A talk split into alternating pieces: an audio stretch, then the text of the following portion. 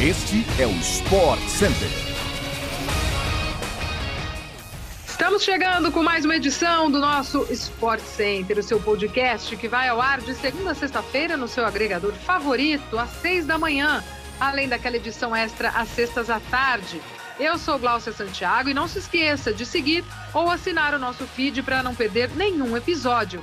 Bom dia, Edu Elias. Tudo bem? Um beijo para você, amigo. Oi, Gláucia, bom dia, bom dia também, fã de esporte. Chegamos para mais um episódio, sempre lembrando que o Sport Center também vai ao ar diariamente na telinha, pela ESPN, no Star Plus também. Hoje são três edições ao vivo, 11 da manhã, 4 da tarde e uma da manhã. Essa última depois do linha de passe, eu tô nessa, trazendo toda a repercussão do início das oitavas de final da Libertadores. Bora!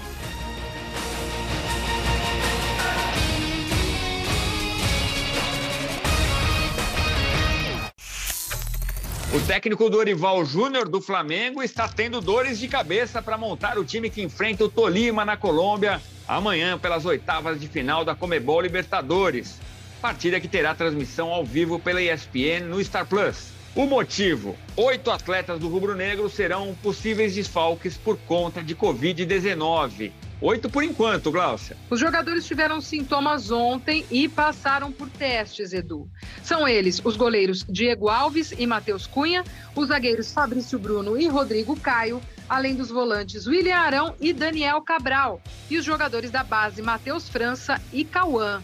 Todos eles não viajaram com o elenco ontem para a partida contra o Tolima. É, tomara que a lista não aumente, mas o Departamento Médico do Flamengo vai fazer uma nova bateria de testes hoje apoiando-se em resultados inconclusivos. Os jogadores que tiverem resultado negativo para a Covid-19 poderão viajar para a Colômbia ainda nesta terça-feira. O meio-campo flamenguista também está desfalcado de João Gomes, que está suspenso pelo terceiro cartão amarelo. Com isso, Dorival Júnior tem apenas Thiago Maia e Andreas Pereira como volantes até o momento. De qualquer maneira, as oitavas de final da Libertadores começam hoje com o retorno de Hulk ao time, o Atlético Mineiro enfrenta o Emelec no Equador a partir das 7h15 da noite. Jogo com transmissão ao vivo pela ESPN no Star Plus. Um pouco mais tarde, às 9h30, o embalado Atlético Paranaense recebe o Libertado Paraguai com transmissão ao vivo pela ESPN no Star Plus. A primeira rodada de Wimbledon, terceiro Grand Slam da temporada, aconteceu ontem no Reino Unido, com transmissão ao vivo pela ESPN no Star Plus. Na chave feminina, a brasileira Bia Haddad Maia foi eliminada logo na estreia do torneio. Derrota por 2 sets a 1 para a eslovena Kaia Juvan, número 62 do mundo. Uma pena, né, Glaucia? Vinha de duas conquistas pena. na grama inglesa, mas caindo na primeira rodada aí. Bia ainda estará na disputa de duplas e duplas mistas em Wimbledon. Também na chave feminina de simples, a tunisiana Ons Jabeur, número 2 do planeta, venceu a sueca Miriam Björklund por 2 sets a 0 e avançou à próxima rodada.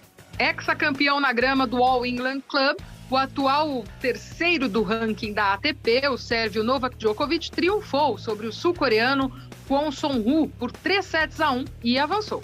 Número 7 do mundo, a sensação espanhola, o garoto Carlos Alcaraz, sofreu contra o alemão J.L. Struff, mas prevaleceu no set final e passou de fase ao vencer por 3 a 2.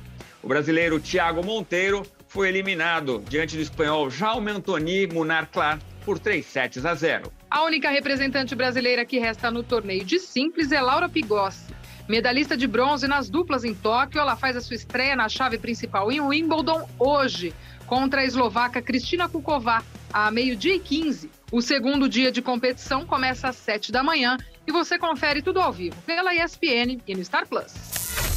Multicampeão com o Manchester City, o brasileiro Fernandinho foi apresentado oficialmente como reforço do Atlético Paranaense ontem. Depois de deixar o clube inglês no final da última temporada europeia, o volante assinou com o Furacão até o fim de 2024 e poderá estrear a partir do dia 18 de julho, data em que será aberta a janela de transferências por aqui. Aos 37 anos de idade, Fernandinho afirmou que está realizando um desejo pessoal ao retornar ao Atlético, onde iniciou a sua carreira em 2001, antes de ser vendido ao Shakhtar Donetsk da Ucrânia em 2005. O volante brasileiro também destacou a oportunidade de encerrar a carreira jogando por apenas três clubes, sendo dois na Europa e um no Brasil. Quem também retorna ao Brasil depois de anos atuando na Europa é o volante Lucas Leiva. Ele foi anunciado e apresentado ontem pelo Grêmio.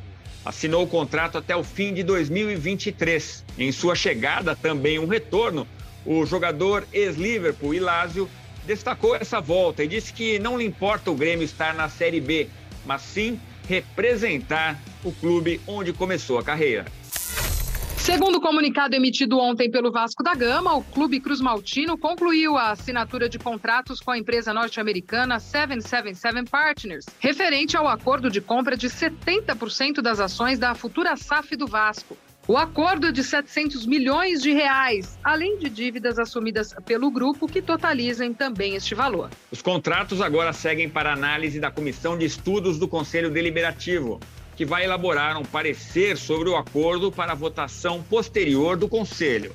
Se aprovado, os sócios do Vasco votarão pela venda ou não do clube, a 777 Partners, em uma Assembleia Geral extraordinária. Chegamos ao fim de mais um podcast do Sport Center. Voltamos amanhã às seis da manhã no seu tocador favorito de podcasts. Obrigado pela companhia. Valeu, Glaucia. Valeu, Edu. Um beijo para você, beijo para quem esteve conosco. E a gente se encontra na telinha também da ESPN e do Star Plus. Até a próxima. Ótimo dia para todo mundo.